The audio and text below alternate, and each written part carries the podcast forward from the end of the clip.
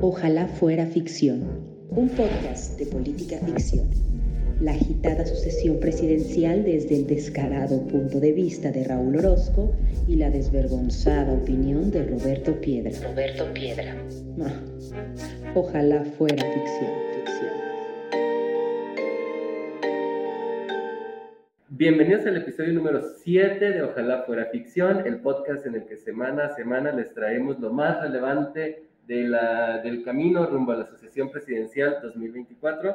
Yo soy Raúl Orozco y él es Roberto Piedra, quien además inicia con los temas de esta semana en, en esta carrera electoral. Sí, Raúl, y son dos, y los dos tienen que ver con uno de los candidatos de Morena, que es Marcelo Ebrard. Recordarán que la semana pasada les habíamos dicho que Ebrard iba a presentar su plan de salud, ya presentó tres, se puede decir tres temas. El primero recordarán el famoso Plan Ángel, que es el de seguridad, luego el de salud y en los últimos días presentó eh, algunas acciones que tienen que ver con la atención de la violencia de género.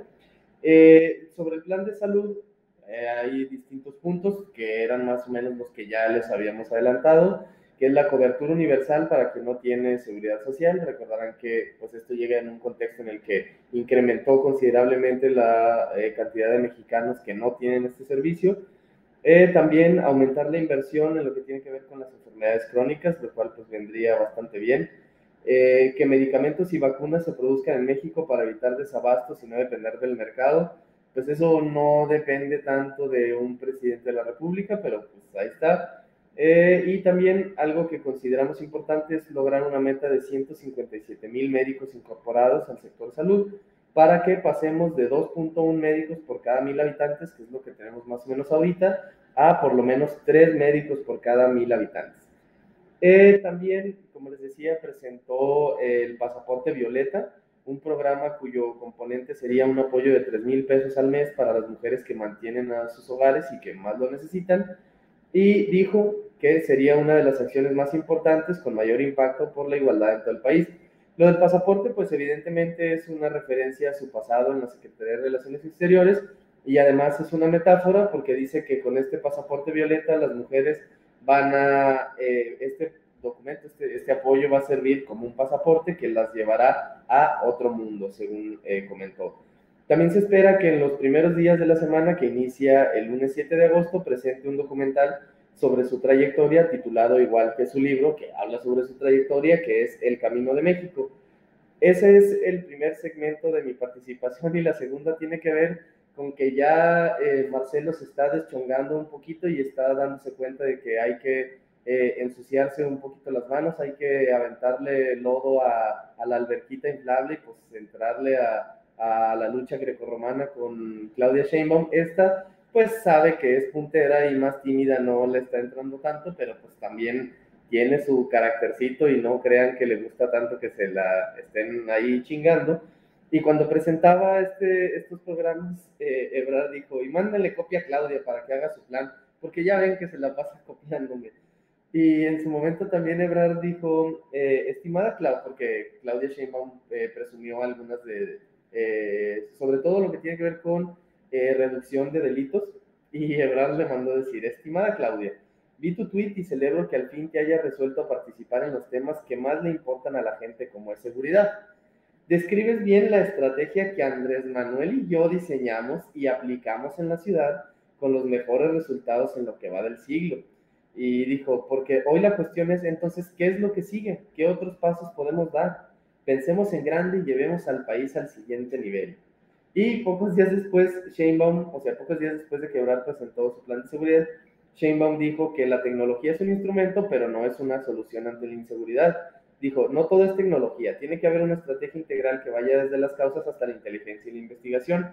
Entonces Ebrard pues se prendió y le dijo a Sheinbaum que debe presentar sus, sus propias ideas en lugar de nomás estar criticando las de él y la llamó a tener un plan, eh, la llamó a tener, perdón, un debate sobre el plan Ángel y Sheinbaum, pues obviamente no le entró al asunto. Eh, ha comentado que Ebrard debe cumplir con sus palabras porque hay que recordar que ellos firmaron un documento en el que se comprometieron a no tener eh, debates entre ellos.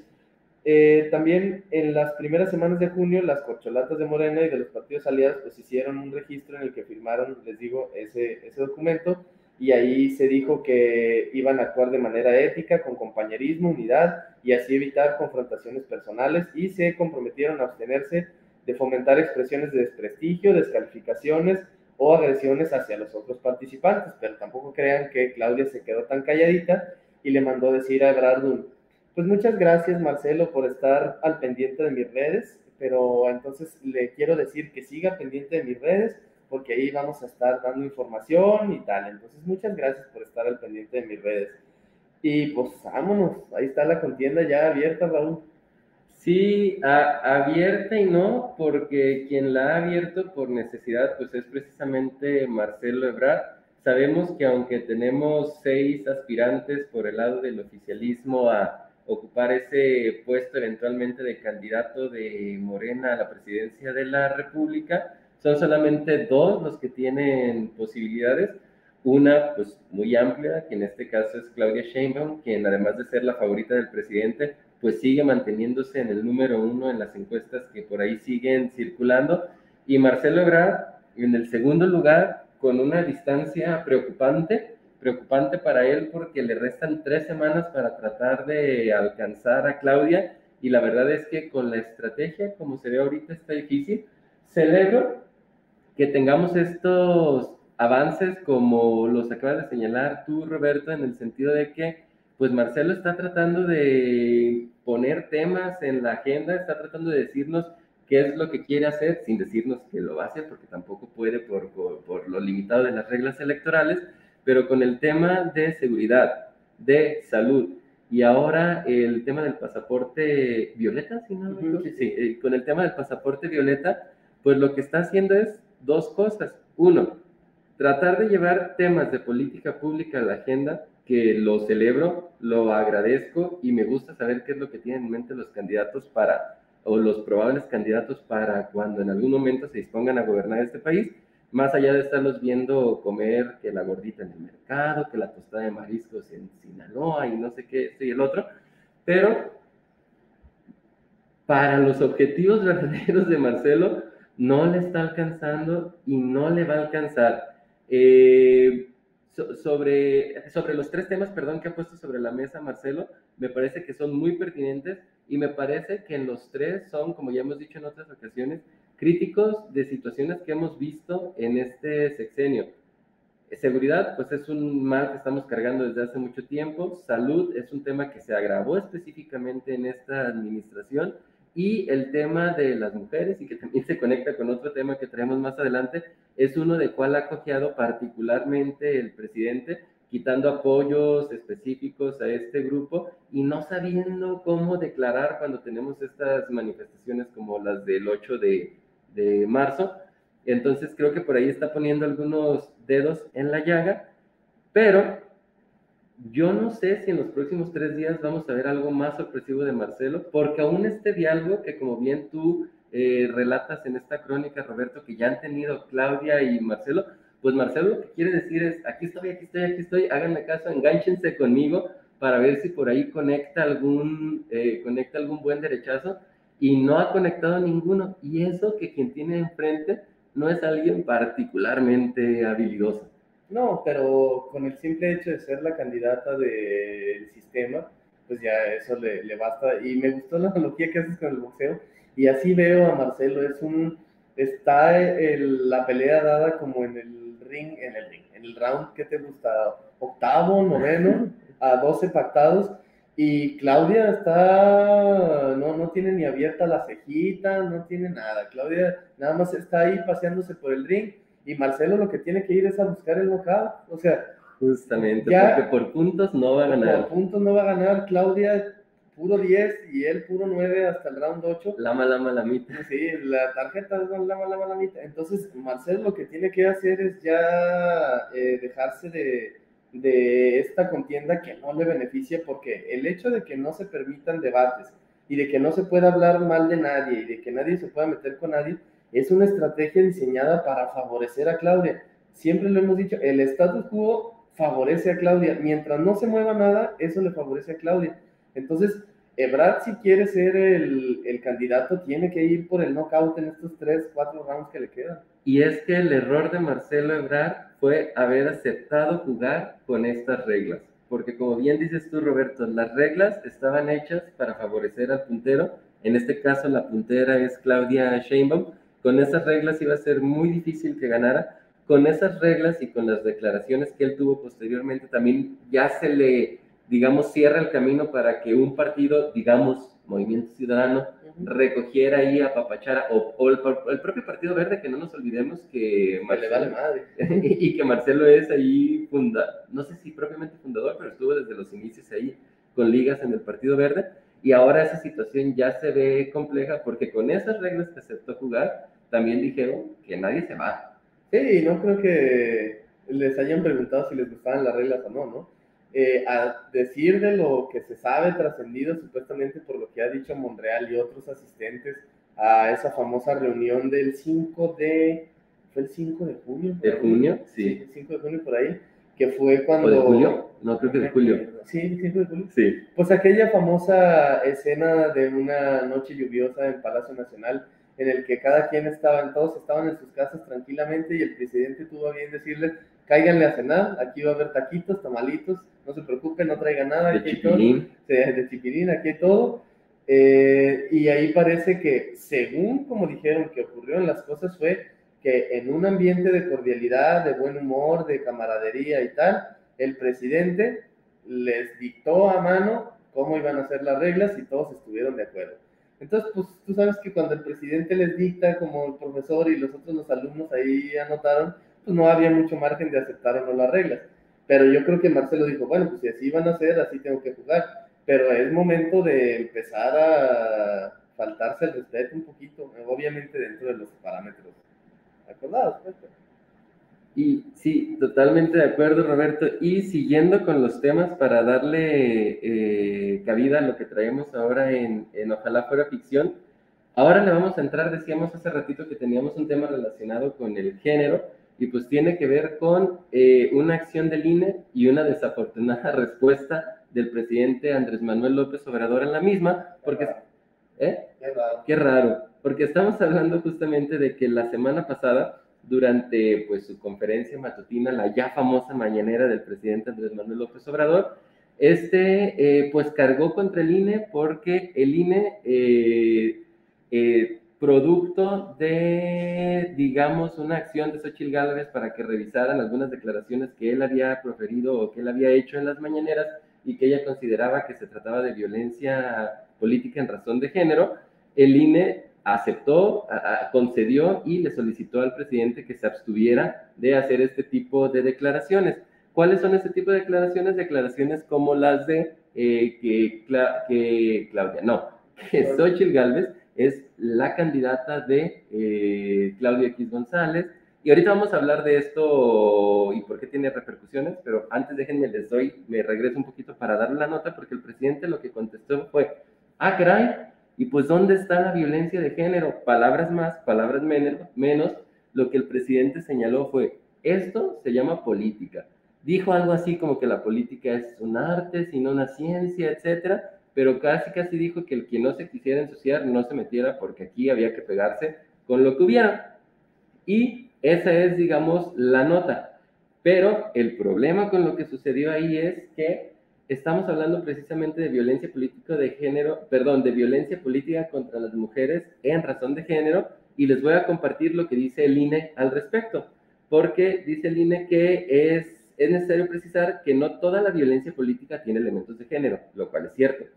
Eh, pues en una democracia la política es un espacio de confrontación, debate, disenso, porque en esta se hacen presentes las diferentes expresiones ideológicas y partidistas, así como los distintos intereses. Entonces nosotros nos podríamos preguntar, y el presidente quizás también se lo pregunta, ¿cuándo hay, ¿cuándo sí hay violencia de género? Y lo que dice el INE es lo siguiente, cuando la violencia se dirige a una mujer por ser mujer, es decir, cuando las agresiones están especialmente orientadas en contra de las mujeres por su condición de mujer y por lo que representan en términos simbólicos bajo concepciones basadas en estereotipos. Incluso muchas veces al acto, eh, el acto perdón, se dirige hacia lo que implica lo femenino, y a los roles que normalmente se le asignan a las mujeres. Y también señala que existe este tipo de violencia cuando la violencia tiene un impacto diferenciado en las mujeres. Esto es, cuando una acción o omisión afecta a las mujeres de forma diferente a los hombres o cuyas consecuencias se agravan ante la condición de ser mujer. ¿Y qué es lo que sucede aquí? Que precisamente al, al presidente señalar cosas como que eh, Xochitl es un invento de Claudio, que es la candidata de Claudio, lo que está haciendo es precisamente reforzar estos estereotipos en los que las mujeres son posesión de o se definen en función de, de su esposo, de un jefe, de su pareja, etc. Y esto es la razón por la que el INE le hace una advertencia al presidente. El presidente dice, pues yo no sé dónde está la violencia de género. Y antes de hacerte la palabra, Roberto, en esta ocasión le creo al presidente. Es decir, le creo que genuinamente él no sabe que está eh, violentando en razón de género, en este caso a, a Xochitl Galvez, porque el presidente no entiende el mundo en el que vive y nos ha dado muchas pruebas de ello en muchas áreas de política pública y en esta particularmente. Roberto, ¿cómo has visto este, e, e, e, este movimiento de la semana pasada con relación a este diálogo INE, AMLO, Xochitl Galvez y la violencia política en razón de género? Eh, pues creo que ha entrado en terrenos desde el inicio, desde el inicio creo que entró en terrenos donde nunca debió de haber entrado, sobre todo en esta cuestión de eh, humillación, sobre todo de desacreditar a una persona por ser mujer eh, también creo que ha hecho comentarios y se han burlado también por esta parte de, de lo de que jugar la empresaria y de tal. Ahí también está un mensaje que subyace y que tiene que ver con entonces qué, qué sí puede hacer o qué no una mujer. O sea, ¿por qué haríamos mofa de vender gelatinas? O sea, o es una cuestión, además de... Eh, tamales, que hasta hizo ahí una...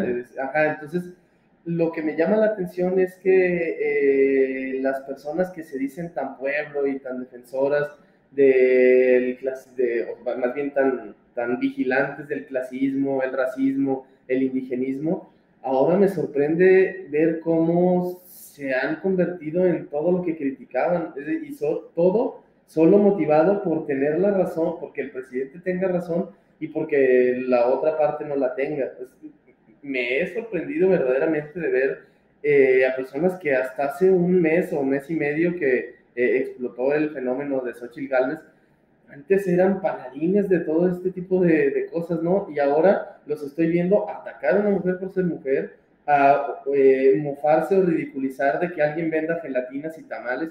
O sea, entonces, ¿en qué crees? O sea, lo, lo tuyo, lo tuyo nada más es, es tener la razón en politiquería y los temas de fondo entonces no te importan, al parecer. Sí, porque hay una situación.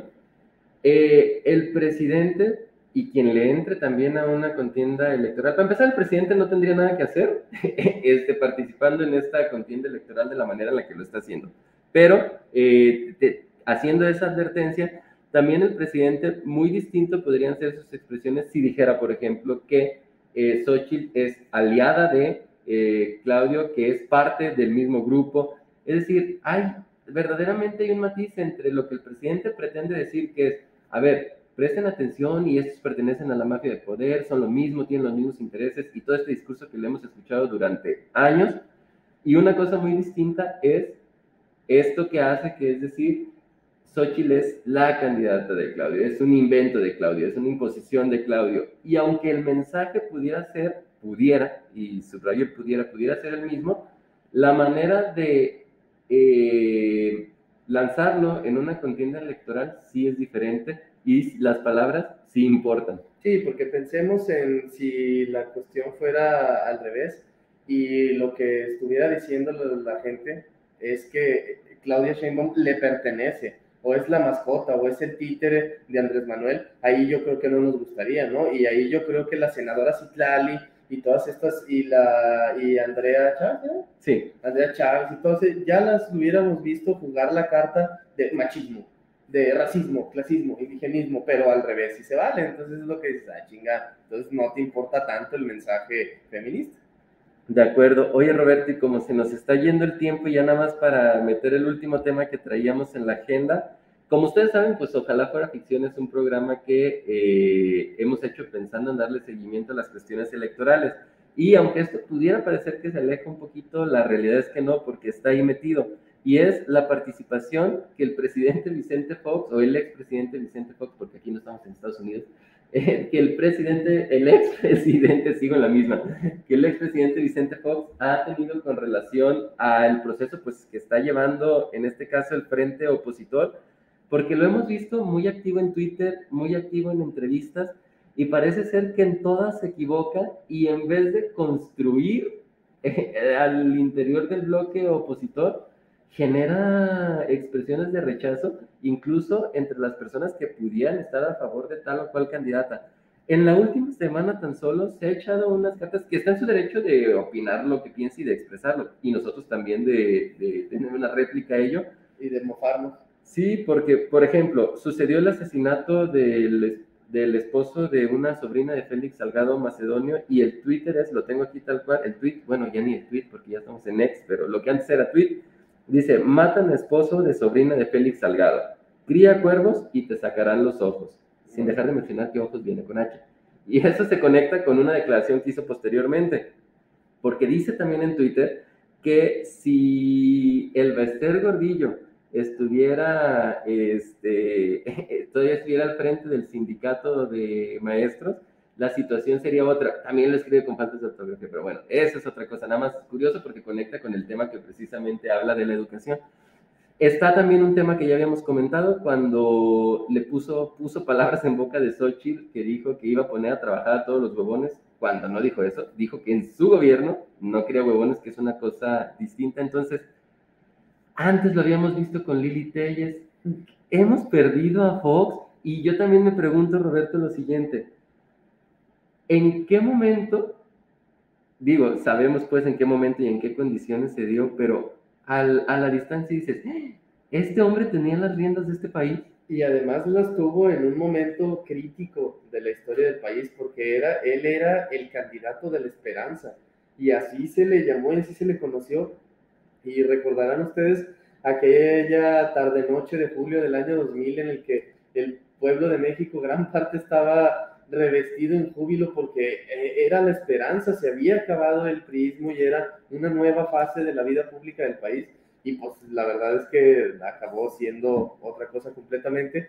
Y Xochitl pues tiene que remar contracorriente del no me ayudes compadre, ¿no? O sea, tenerse que desmarcar de este tipo de personajes que solo refuerzan el punto de del candidato, del partido en el poder. De decir, ¿quieren que estos güeyes son los que regresen? O sea, es, esta gente que les está diciendo que son pobres porque quieren y que el Estado los debe de rechazar, ¿de veras quieren tener en el poder a alguien así? Pues les estás dando toda la razón y yo estoy dándoles la razón a que les des la razón.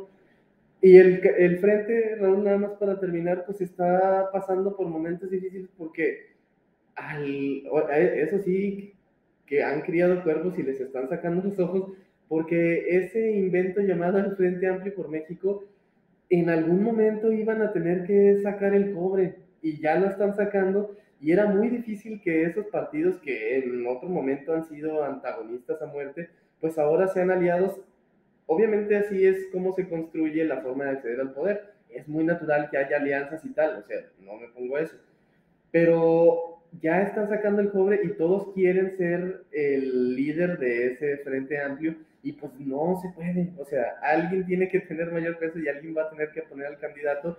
Y ahora Xochitl, por ejemplo, está acusando al PRI y está haciendo ver mal al frente porque está diciendo, oigan, qué raro, yo he, he recorrido 18 estados del país y me la ando pelando con las firmas y estos güeyes que no han salido a la calle tienen 260 mil cada uno. Se llama estructura, Sochi. Eh, y dice esta, no, a mí se me hace que hay chanchullo. Y luego sale Enrique de la Madrid y dice, no, no, no, la neta en el Frente Amplio por México quien vale la pena es el PRI. El PRI es el que manda aquí, todos los demás güeyes prácticamente son del montón y ahí andan nomás ahí con rémoras, pero nosotros somos los buenos. Entonces, el Frente Amplio en vez de cerrar filas y de tratar de hacer estructura, pues está haciendo todo lo contrario y eso solo hace más inminente su derrota.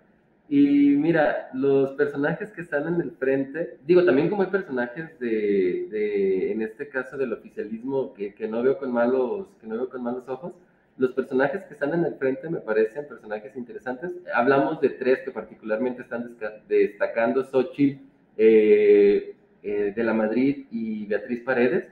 Beatriz Paredes el domingo o el, sábado, no recuerdo, anunció que ya había llegado a las 300 mil firmas con júbilo.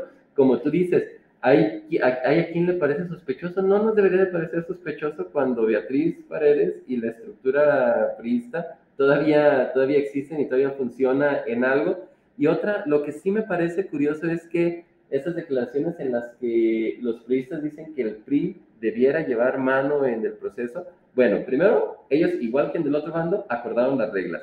Segundo, pero eso ya ni siquiera es, ya ni siquiera está, es tema para discusión porque las reglas ya están acordadas.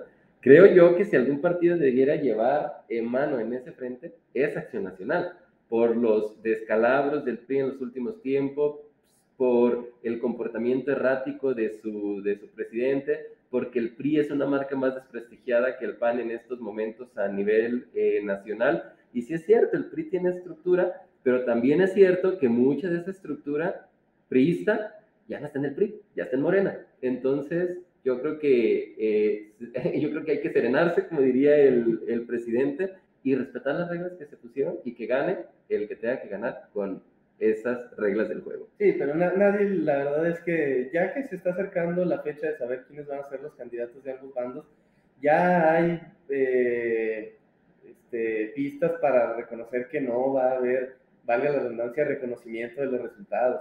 Ebrard ya dijo, sí voy a respetar siempre y cuando no haya chanchullo. Siempre y cuando yo gane. siempre y cuando no haya chanchullo, mm, pues ya estás diciendo que ya me vas a saber que vas a perder y andas viendo la, el plan B. Igual todos los demás del Frente Amplio ya están todos dudando de todos. Marco ya le está tirando a Alito, Alito ya le está tirando a Sochi, Sochi ya le está tirando a Enrique. Entonces, pues ahí va a estar ruda la cosa cuando se dé a conocer el nombre de quien va a encabezar eh, las candidaturas, pero pues, y aquí estaremos nosotros presentes para comentarlo con ustedes. Esto fue el episodio número 7 de Ojalá para Ficción. ¿A nosotros dónde nos encuentran, Roberto? A su servidor en arroba repiedra 5, al buen Raúl en arroba 6 Raúl y ambos en arroba Ficción Podcast y también en el programa principal. Y esto fue el episodio 7 de Política Ficción. Nosotros nos vemos, no, de Ojalá para Ficción. Nosotros nos vemos la próxima. Bye. Oye, bueno, pero no sé si es el programa principal. Pues ya estoy haciendo yo un Andrés Manuel. No, es el programa principal. ¿Ah, este, es, este, es un, este es un hijito muy bonito, se les quiere a todos igual, pero el otro es el primogénito. Ah, bueno. Porque además, ¿tú eres primogénito? No. No, sí, yo sí. Como si no supieras, güey, ¿por qué me preguntas? Ya sé, pero es que dudé. dudé si en todas las casas se sabe quién es el consentido. Nosotros nos vemos la próxima. Ojalá fuera ficción, un podcast de política ficción. La agitada sucesión presidencial desde el descarado punto de vista de Raúl Orozco y la desvergonzada opinión de Roberto Piedra. Roberto Piedra. ojalá fuera ficción, ficción.